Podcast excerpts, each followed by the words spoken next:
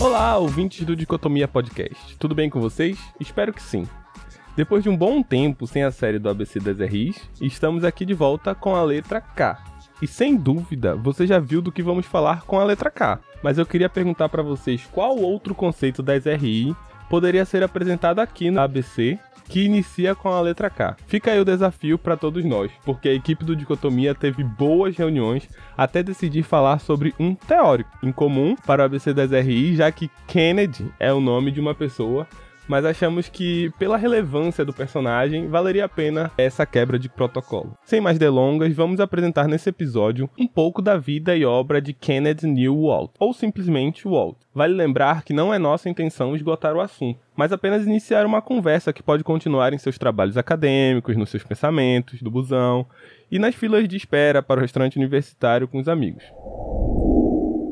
Bem, Kennedy Waltz nasceu em 1924, nos Estados Unidos sentindo as consequências da Primeira Guerra e participando diretamente da Segunda Guerra. Walt serviu às forças estadunidenses algumas vezes, valendo destacar sua participação na Guerra da Coreia e na ocupação do Japão. Interessante falar que antes de Walt ser convocado para a Segunda Guerra, ele cursava matemática, assunto nada a ver com a área das relações internacionais ou com a área das ciências humanas e ciências sociais. É que depois ele veio mudar para economia, a área que ele se formou. E aí sim, se aproximando mais das ciências políticas, onde ele se especializou e obteve títulos acadêmicos e notoriedade. É durante o final da sua formação acadêmica que Waltz produz a dissertação, que se tornaria livro e que nos ajuda a entender o pensamento do autor. É claro que esse episódio não vai ser feito da vida toda de Waltz, mas é importante mostrar que ele dedicou-se quase a vida inteira ao meio acadêmico, seja produzindo trabalhos ou dando aulas em renomadas universidades. Walt está no grupo de pensadores das RIs que não se utilizaram de posições no governo para se destacar e por isso merece ainda mais reconhecimento. Entre suas obras destacam-se duas: O Homem, o Estado e a Guerra, escrita em 1959, e A Teoria de Política Internacional, texto produzido em 1979 e que, na versão traduzida para Portugal, ficou com o título de Teoria das Relações Internacionais. E são essas duas obras que o Dicotomia tenta trazer para você entender um pouquinho mais sobre Kennedy Walt e sua contribuição para a área de estudo das relações internacionais.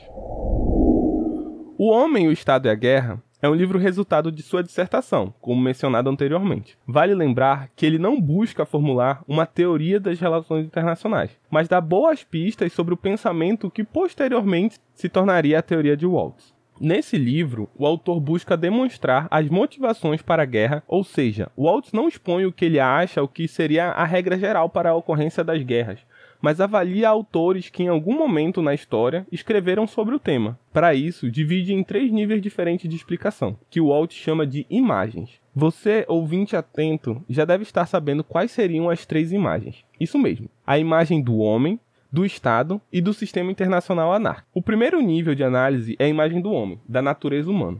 O autor, nesse nível, discute as ideias de Santo Agostinho e Morgenthau, por exemplo, para expor que a guerra resulta do comportamento humano. O viés psicossocial é o fator primordial para justificar a ocorrência da guerra. Aqui não cabe entender as circunstâncias ou a estrutura, já que este não detém importância tão relevante quanto a questão da natureza humana. O segundo nível de análise é a imagem do Estado. Aqui, a gente já tem um olhar mais amplo e estrutural, especificamente para a organização interna dos estados. Waltz utiliza divisões de Karl Marx, Immanuel Kant e Woodrow Wilson como formuladores dessa imagem. É importante se ater uma atenção maior nesse nível de análise. Explico o porquê. Segundo Waltz, é redundante dizer que os estados são motivadores da guerra. Afinal, o autor acredita que são os estados os principais atores do sistema internacional. Então, Apesar de na primeira e na terceira imagem os estados possuírem ação menor na explicação das imagens, isso não significa que eles deixem de influenciar na guerra e na paz. Muito pelo contrário, eles, apesar dos pesares, ainda conseguem se fazer presentes. Voltando agora para a segunda imagem. O foco central desse nível de análise são as decisões internas de cada estado, que acabam sendo determinantes para a guerra e para a paz. Por exemplo, se um estado, através de suas medidas internas, entende que as terras do vizinho lhe pertencem, então a guerra tende a acontecer. Ou, se o Estado entende que atacar o outro é questão fundamental para a manutenção da sua paz interna, a guerra também tende a acontecer. Deu para entender? Espero que sim. Vamos para a terceira e última imagem, relativa à anarquia internacional, e que usa a visão de Rousseau. Acredito que seja mais simples de entender, já que considera o princípio básico das RIs, que é a ausência de um poder ordenador no nível global. Assim, a leitura dessa imagem afirma que é por conta de cada Estado possuir seus próprios entendimentos quanto às controvérsias que a guerra e a paz podem ser produzidas. Esse é um resumo do homem do Estado e da guerra, valendo lembrar que não é uma teoria das relações internacionais, mas que servirá como um ensaio para a teoria de Waltz, que se encontra no livro Theory of International Politics e que vamos falar agora. Podemos começar falando o óbvio. Não teremos tempo suficiente para falar de toda a teoria de Waltz. E mesmo que tivéssemos tempo com seu aprofundamento do estudo das teorias das relações internacionais, você vai começar a notar que há pontos que são passíveis de interpretação, ponderação ou mesmo que não cabem mais para o cenário atual das RIs. Dito isso, eu quero falar sobre o aspecto geral do texto. Kennedy Waltz não deixa de lado seu caráter acadêmico e a didática facilitada em nenhum momento do texto. A quem tiver acesso à versão portuguesa da obra vai notar que todo o início de capítulo há um breve resumo do que ele já escreveu nos capítulos passados e o que ele pretende demonstrar no capítulo que se segue. E isso é um excelente facilitador da leitura. Além disso, o autor utiliza uma linguagem simples e direta, sem arrodeios. Usa muitos exemplos e comparações, demonstrando que pretende ser bem compreendido. Waltz também não abandona a característica acadêmica quando ele determina um método de análise das teorias já existentes. É um bom exemplo disso que eu estou falando o primeiro capítulo, quando ele vai delimitar o que é lei e teoria, tentando não deixar brechas para possíveis mal interpretações. Na página 29 dessa versão portuguesa, é evidente esses dois aspectos que acabo de citar a você, caro ouvinte. Waltz elenca uma lista, sim, ele faz literalmente uma lista enumerada, por sinal dos critérios para testar uma teoria. Então, a lista como facilitador da leitura e o método bem definido são características do texto que vale a pena observar durante a leitura. Se o primeiro capítulo é dedicado a dar uma baliza sobre o que será considerada teoria, no segundo, terceiro e quarto capítulo, Waltz escreve sobre como as teorias já existentes lidam com os aspectos de serem reducionistas ou sistêmicas. Assim como fez um homem, o Estado e a Guerra, o autor busca demonstrar o que já existe de produção sobre a temática e criticar aquilo que, na visão dele, não é cabível para a teoria das relações internacionais. É a partir do quinto capítulo que começam a ser desenhadas a teoria de Kennedy Walt. Breve parênteses aqui para deixar compreendido que não quer dizer que não há teoria antes do quinto capítulo. O livro todo é sobre teoria de Walt, mas é que a partir do quinto é que temos um bom desenho, começa-se a perceber um bom desenho do que o autor se propõe. Fecha parênteses. Waltz inicia afirmando que a partir das conclusões das sessões anteriores, o melhor modelo para a teoria das RI é o sistêmico, e não o modelo que analisa as unidades do sistema. Também diz que uma boa teoria deve se distanciar de outras áreas como a economia ou a social. Para tentar explicar as RIs, a gente deve procurar algo que seja específico das RIs, quase uma tentativa de isolamento do objeto de observação. Waltz não dá resposta direta para esse último problema, mas dá pistas no decorrer do capítulo. Aqui vou utilizar a divisão que o autor faz no texto para tentar explicar essas pistas. Ele divide em três partes: princípios ordenadores, o caráter das unidades e a distribuição de capacidades. Nos princípios ordenadores, ele demonstra que a ausência de uma hierarquia internacional determina uma estrutura anárquica do sistema. Isso define o palco onde ocorrem as RIs e, consequentemente, as ações das unidades.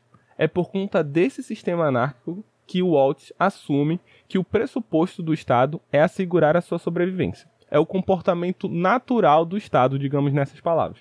Ele não quer debater se o objetivo do Estado é conquistar o mundo ou ficar em paz no seu canto. Ele afirma que, independente dos objetivos do Estado, é dado que ele deve garantir a sua sobrevivência antes de qualquer coisa. É ainda considerado nesse tópico que haverão constrangimentos. Os estados não são entes absolutos e tentam ter um bom comportamento. Essas, entre aspas, regras moldam a estrutura das RIs. Aqueles estados que seguem as regras do jogo e evitam constrangimentos tendem a prosperar, segundo Waltz. No ponto seguinte, sobre o caráter das unidades, o texto descreve o caráter dos estados. Estes são considerados a unidade que compõe o sistema, mas não são os únicos atores. como bem destaca Waltz, nunca foram. A questão é que para Kennedy, a estrutura é formada pelos atores mais importantes, ou seja, os estados. Segundo ele, seria a interação entre as nações que definem a estrutura do sistema. Assim, é importante lembrar que a mudança da estrutura só pode ocorrer na mudança do princípio organizador, como falamos no primeiro tópico, através da mudança da interação entre as unidades, como acabamos de falar, ou na variação de capacidade das unidades, ponto que vamos iniciar agora e inaugura o último tópico, sobre a distribuição de capacidade. Waltz aponta que as unidades agem de acordo com sua capacidade. Afinal, na concepção do autor, a funcionalidade dos estados é a mesma, significando dizer que as unidades são igualmente soberanas, cabendo às capacidades diferenciar as nações. Inclusive, ele tece uma pequena crítica sobre os diversos modelos que procuram dividir o mundo a partir do sistema político ou blocos de potência. Tá fazendo sentido para vocês? Em resumo, Waltz termina o capítulo afirmando que a teoria das RIs é sistemática e é caracterizada pela estrutura do sistema e pela interação das unidades. Assim, ele conclui que as relações internacionais devem ser vistas como um resultado das ações dos estados que produzem as políticas externas e que, como consequência, afetam umas às outras e também afetam os próprios estados. Bem, eu acho que assim a gente tem um bom início para entender a teoria de Kennedy Waltz. É claro que ainda tem muita coisa para se falar no próprio livro da teoria dele, então ele vai tentar nos capítulos seguintes falar sobre como essa teoria se aplica, vai falar sobre é, balança de poder, sobre equilíbrio, sobre armas nucleares também é um ponto muito importante para Waltz, mas eu fico por aqui com relação à teoria de Waltz. Caminhando para o fim desse episódio, não podemos esquecer de falar que a obra de Waltz é considerada por muitos conhecedores, estudiosos e especialistas das relações internacionais como a obra inauguradora do neorrealismo ou da teoria realista estrutural. Mas isso é assunto para um outro novo episódio. Eu tenho certeza que tem muita coisa para a gente falar sobre o neorrealismo e não vai ser aqui no ABC que nós vamos falar. Aqui termina o episódio do ABC das RI sobre Kennedy Waltz. E eu quero deixar o convite a vocês para lerem mais sobre a obra e conhecer mais sobre os textos de Waltz. E também convidar vocês a seguir o Dicotomia nas nossas redes sociais. O arroba é arroba dicotomia underline cast. Em todas as redes sociais é isso. Então, é, sigam a gente no Instagram, no Twitter, escutem a gente no Spotify ou na plataforma que vocês gostam mais. E é isso. Até a próxima. Tchau, tchau.